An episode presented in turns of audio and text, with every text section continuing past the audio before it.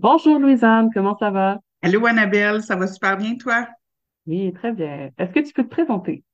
Oui, donc je m'appelle Louisanne Blanc, je suis candidate au doctorat euh, en traduction à l'Université de Montréal. Donc, je suis actuellement en période de rédaction de ma thèse. Et euh, ben, comme tout candidat ou candidate au doctorat, je suis chargée de cours, donc j'enseigne aussi et je fais de la pige pour une maison d'édition montréalaise aussi. Et ta thèse, euh, elle porte sur quoi? Ma thèse porte sur ce qu'on appelle dans le jargon la traduction multimodale, donc euh, tout ce qui est euh, changement de médium. Ça peut toucher par exemple les sous-titres, euh, la vidéo description euh, pour les personnes aveugles et malvoyantes. Euh, tout ce qui est, par exemple, l'adaptation d'un texte de, de, musique classique, si on veut, en ballet, en opéra. Donc, on change le médium.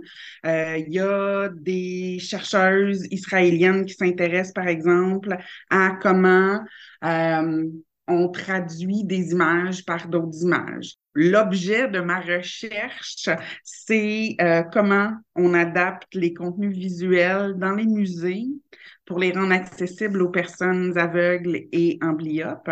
Donc, euh, autrement dit, de l'audiodescription. Donc, le transfert qu'on doit faire entre l'image et tout ce qui est manuscrit dans un musée, parce que oui, il y a des objets qui sont à voir, mais il y a plein de trucs qui sont à lire. Euh, donc, comment on adapte ces contenus-là pour euh, les rendre accessibles, donc pour permettre aux personnes aveugles ou malvoyantes de voir avec leurs oreilles. Et en quoi ça consiste l'audio-description des musées? C'est rendu accessible sur un site web ou sur une application à partir, tu débarques de l'autobus ou tu sors de la station de métro, puis tu vas devoir euh, marcher, je sais pas, au moins une centaine de pas.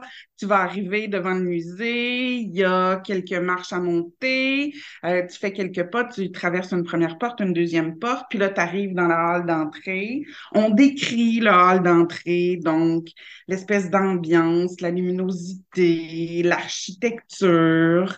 Euh, ensuite, on explique euh, où est la billetterie, où est le vestiaire, où sont, par exemple, les ascenseurs pour se promener d'un étage à l'autre. Et euh, ensuite, ben, immanquablement, tout dépendant de, du genre d'exposition dont il est question, on décrit la salle. Euh, dans laquelle on, se retrouve. Donc, on parle de l'ambiance, des couleurs, euh, de la scénographie, comment, oui, comment le, conservateur ou oui, comment ça a été aménagé. Euh, on décrit brièvement ce qui se retrouve sur les murs, euh, bon, à gauche, à droite, au fond, euh, près de nous. moi, j'aime bien souligner, par exemple, ce qui se retrouve au sol. Et puis après, on se concentre sur les œuvres. Toutes ces descriptions-là sont parsemées un peu d'histoire, de ce qui se retrouve décrit sur les murs. Euh, donc, l'introduction euh, à l'exposition, souvent, c'est en parlant de la salle. Euh, quand je parle, euh, par exemple, des, des toiles des artistes, je, je parle du courant artistique de l'époque, euh, du ce qui se passait sociopolitiquement. Ça ressemble un peu à ça. Donc, c'est un, un travail de recherche documentaire. Euh, on va chercher en fait des informations, ce qu'on juge le plus pertinent dans l'introduction qui se retrouve sur les murs au musée, dans le catalogue, dans euh, les scripts qui sont déjà faits euh, pour ces œuvres-là immanquablement les scripts de visite guidée pour des personnes qui voient. Il n'est jamais question de où porter notre regard. Puis, on décrit rarement ce qui est à voir. J'ai réappris à voir. de décrire les gens à le deux yeux, un nez puis une bouche, c'est à peu près comment on décrirait les gens.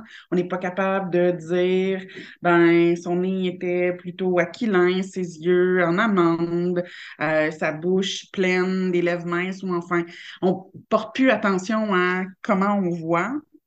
Euh, donc, j'ai, oui, j'ai passé des heures à regarder des toiles, ce qu'on fait jamais au musée. Euh, les statistiques, c'est en moyenne 21 secondes, peu importe devant l'œuvre. Euh, puis souvent, on prend pas le temps de lire le cartel avec les informations, le titre, l'artiste. Bon, puis là, je m'adresse à un public aveugle, mais je pense que ce genre de description-là pourrait être bénéfique pour tous et toutes. Donc, si je comprends bien, tu travailles pas avec tous les musées. Ben, pour l'instant, non. Euh, je me suis concentrée sur euh, l'art. Euh, j'ai discuté avec Kashia Basta, qui est responsable la médiation culturelle au Musée des beaux-arts à Québec. Puis je vais lui proposer euh, de faire des descriptions d'œuvres de Jean-Paul Riopel. Puis je me disais, l'art abstrait, ça va être vraiment génial, les ambiguïtés, comment on fait pour parler d'art abstrait à des personnes aveugles. Euh, et elle, travaillait déjà sur un projet de plateau tactile. Donc, euh, certaines œuvres étaient décrites, le cartel était rendu en braille, euh, les contours euh, des œuvres étaient soulevés, donc les gens pouvaient toucher. Les différentes couleurs avaient une différente texture, puis il y avait comme une petite légende que les gens pouvaient toucher pour avoir une idée de l'œuvre. Ensuite, il y avait quelques, quelques boutons sur lesquels tu pouvais appuyer et tu avais accès à la description, donc à une audio-description. Donc, ce qu'elle m'a proposé, c'était de bonifier cette exposition tactile-là avec des audiodescriptions d'autres œuvres. Comment on traduit un tableau d'art abstrait? Y a-t-il un procédé? Bon, immanquablement, peu importe l'œuvre, que ce soit euh, iconographique, que ce soit un paysage, que ce soit un portrait ou une œuvre abstraite, on l'interprète tous à notre manière. Euh, parce que on est tous différents, on n'a pas le même bagage. Une œuvre d'art abstrait, c'est d'autant plus vrai. L'interprétation qu'on en ferait est souvent à diamétralement opposés. On ne verra vraiment pas la même chose, toi et moi. Ce qu'on fait, c'est ce qu'ils appellent un ekphrasis. Ça veut dire tout décrire. Ce serait de décrire sa technique, euh, d'expliquer comment elle a peint, comment elle a appliqué les couleurs sur la toile, comment elle les a écrasées, avec quel genre d'outils. Bien sûr, on décrit en général. Hein, il y a comme une espèce de contour euh, qui a été peinturé au pinceau, euh, qui est euh, fumé, si on veut, qui est comme laiteux. Et après, on parle des couleurs. c'est bleu royal, c'est euh, rouge tomate, vert olive, et ces couleurs-là ont été appliquées sur la toile et ils ont été écrasés avec une spatule. On parle de texture, on parle de couleur, puis une des choses qui, pour moi, est primordiale dans la description des œuvres, c'est vraiment de dire comment moi je me sens devant cette œuvre-là. Euh, c'est sûr que c'est hyper subjectif et que, euh, par exemple, si c'est pas moi qui fais la visite, c'est un autre guide, ben ce qu'il va ressentir devant cette œuvre-là va être différent et c'est parfait comme ça. Donc, il y a des émotions qui viennent avec l'exposition. Ce qui ressort de ça, c'est que les participants à qui j'ai présenté mes, mes descriptions si je le faisais pas, me le demandait. Est-ce que c'est en direct ou c'est enregistré? Ça peut se faire euh, en visite descriptive, donc au musée.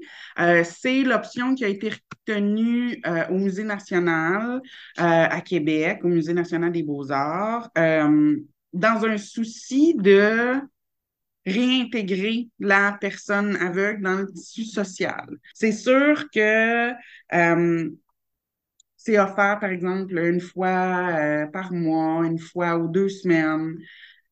Donc, le musée reste accessible qu'à ce moment-là pour les personnes aveugles, tandis que le Smithsonian, avec son application, par exemple, est accessible en tout temps.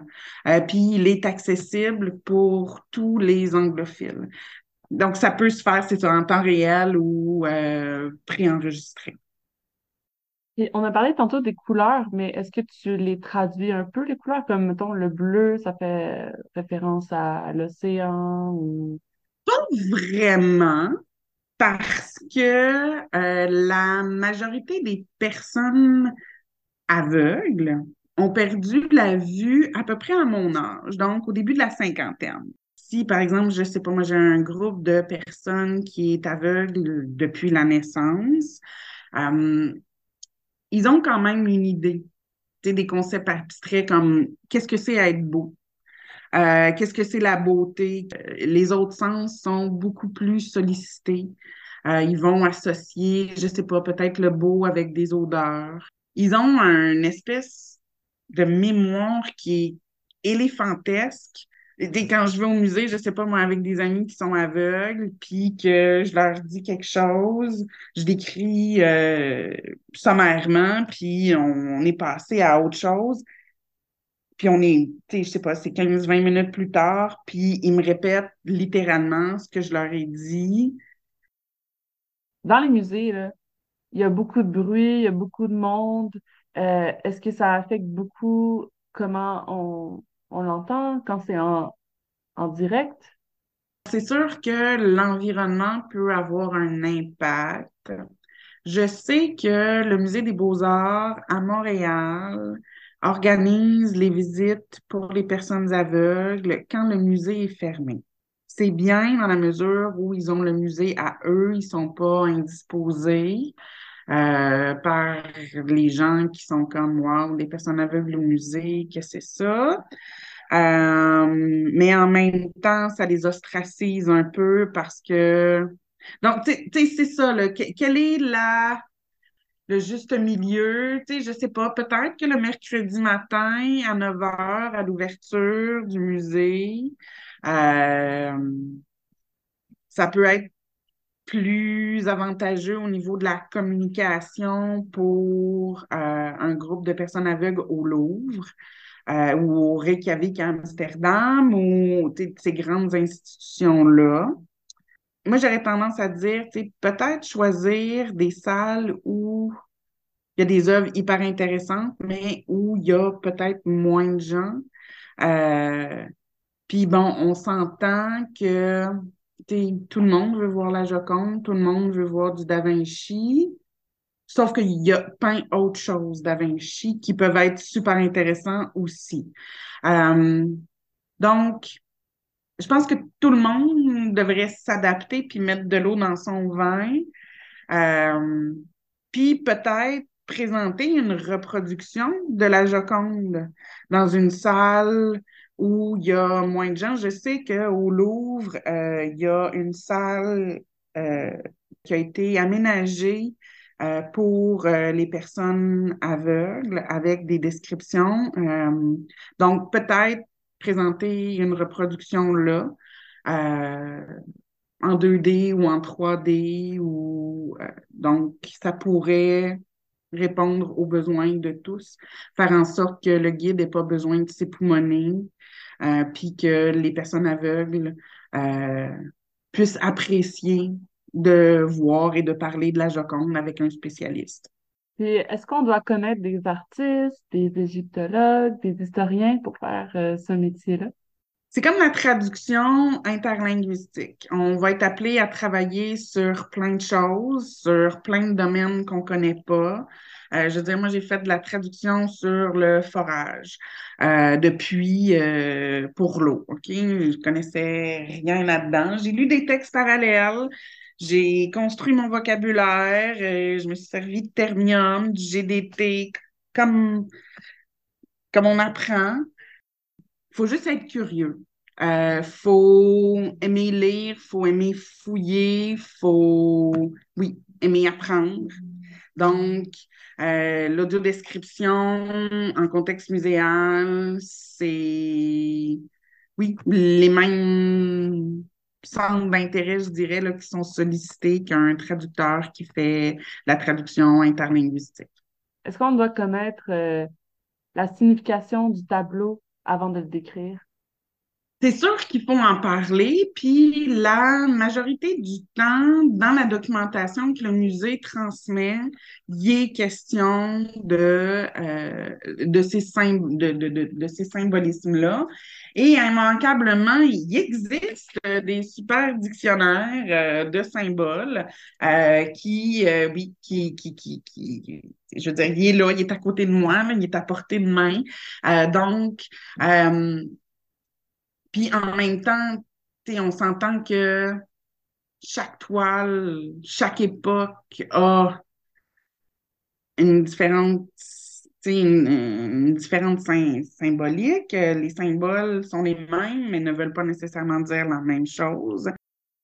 J'aurais tendance à dire non, encore une fois. Euh, on n'a pas besoin de connaître quels sont, qu'est-ce que ça veut dire, cet escarpin qui vole au vent, euh, qui quitte le pied de cette jeune fille. La documentation que le musée va nous fournir va nous le dire.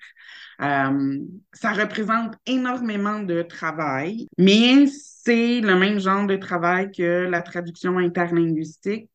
Euh, c'est juste que ça se fait en partie grâce à des documents qui sont parallèles et avec la vue. Euh, il y a une œuvre que j'ai décrite, euh, il, y a un, y a un kiosque parmi une foule. Je ne sais pas combien de temps ça m'a pris à regarder la foule et à finalement voir euh, ce, ce, kiosque-là. donc, moi, j'aurais tendance à dire que c'est plutôt la vue comment voir, réapprendre à voir, qui est vraiment plus important que de connaître l'histoire de l'art, par exemple. Il y a plein de livres sur l'histoire de l'art, sur les différents courants, sur les différents types d'art, sur Monet, Rembrandt. il y a de l'information, des documents parallèles, il y en a énormément, mais c'est vraiment de voir que je pense qui est problématique, euh, qui est le plus difficile dans l'audio-description. Pourquoi il faut vulgariser euh, les traductions, même si le texte source ne le fait pas? Ben, en, traduction, il est question d'explicitation, donc de notions qui ne sont pas familières au public cible, euh, mais qui sont implicites pour euh, le public source. Et aussi, je pense que dans les musées, on n'a pas vraiment le temps de lire des grandes descriptions, puis on n'a pas le temps de, de, de chercher dans le dictionnaire, justement, des mots qu'on comprend pas dans la description. Euh, fait que je pense que c'est mieux de, de le vulgariser pour tout le monde, même si les gens euh, qui sont élitistes, peut-être, euh, vont trouver ça euh, redondant. Et ça permet, oui, de créer du sens et oui, que ce soit significatif. Est-ce que c'est une activité lucrative? Je pense que euh, je pourrais gagner ma vie en étant prof. Euh, avec des connaissances aussi pointues. Euh, bon, on s'entend que l'audiodescription fait partie de ce qu'on appelle la traduction audiovisuelle, donc tout ce qui touche la télé, le cinéma, le théâtre. Donc, je pense que oui. C'est sûr que probablement que j'aurais beaucoup de démarchage à faire dans la mesure où il faudrait que je fasse des demandes de subvention.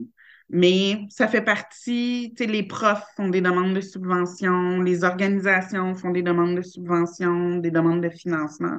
Donc, oui, je pense qu'il y aurait moyen que je puisse gagner ma vie. Bon, il faut dire qu'il y a peu de gens aussi qui pratiquent euh, cet, art. Moi, je pense que ça pourrait se faire à temps plein. Euh, si, parce qu'en même temps, on s'entend que si une exposition permanente dure 10 ans, puis que c'est tout le temps les mêmes quatre œuvres qui sont avec audio description, la personne aveugle à un certain moment donné, là, au bout de deux fois qu'elle a vu les mêmes affaires, bon, peux-tu passer à autre chose? Nourrissez-moi de, d'autres artefacts, d'autres expos. Euh, donc, je pense qu'il y aurait moyen de, oui, de gagner sa vie, puis de dire, OK, bon, cette exposition-là, là, 350 ans de pratique artistique au Québec, il y avait 600 artefacts. Quand, bon, on ne peut pas décrire les 600, mais on peut en décrire facilement une centaine, puis de rendre, de rendre ça accessible sur une application, puis de faire en sorte que la personne aveugle ne voit pas tout le temps la même affaire. Puis c'est quoi tes sources d'inspiration? L'œuvre? L'œuvre que j'ai à décrire souvent, c'est en masse pour m'inspirer. Euh, il y a une des toiles que j'ai adaptée. Euh, ça s'appelle La Moisson, puis c'est, je dirais, une jeune femme au champ euh, qui est en train, dans les années, au début des années 1900. donc, il n'y a pas de téléphone, il n'y a pas de iPod, il n'y a, pas, a rien de ça. Euh, donc, pour moi, c'était ma source d'inspiration. Je m'imaginais être cette personne-là au champ à la fin de l'été. Euh, je me dis, ah, j'ai chaud, c'est sûr que j'ai chaud, c'est un travail qui est soutenu. Euh, le vent, les feuilles des arbres. Oui, c'est ça. Oui, exactement. Euh, comment, comment je me sens? Euh, j'ai retroussé mes manches, c'est sûr que c'est parce que j'ai chaud. Euh, quand je marche, ça fait du bruit, les brindilles, le sol, les insectes, les oiseaux, le village au loin. Euh, puis bon, là, on est les années 1900, fait que c'est sûr que la religion est omniprésente. sais, le clocher de l'église, là, sonne euh, aux 15 minutes pour me donner l'heure, pour savoir quand est-ce qu'il faut que je rentre à la maison, euh, parce que je suis une femme, fait qu'il faut forcément que je suis une jeune femme, fait que probablement que je vis encore chez mes parents, il faut que j'aide à nourrir. Que c'est vraiment les œuvres qui sont mes inspirations. Puis, c'est la même chose au cinéma. On décrit pas un film de Tarantino comme on écrirait du Hitchcock. Comme, pour moi, Hitchcock serait beaucoup plus glauque. Mon débit serait probablement plus lent que dans un film de Tarantino où c'est plus euh, speedé, punché. Euh, ouais. Fait que l'œuvre en elle-même ce serait quoi la, question que tu aimerais qu'on te pose? Ben, en fait, on pourrait revirer ça. Puis, moi, je suis un. C'est pas tant la question que j'aimerais qu'on me pose, mais c'est la question que j'aimerais qu'on arrête de me poser. Puis, cette question-là, c'est Ah, ouais! Il y a du monde aveugle qui vont au musée. Euh, et à ça, je réponds toujours, mais Bien sûr, ces gens-là font partie de la société, ils ont des intérêts, ils ont des familles, ils ont des enfants, ils ont des amis, euh, ils s'intéressent à la culture, à l'art.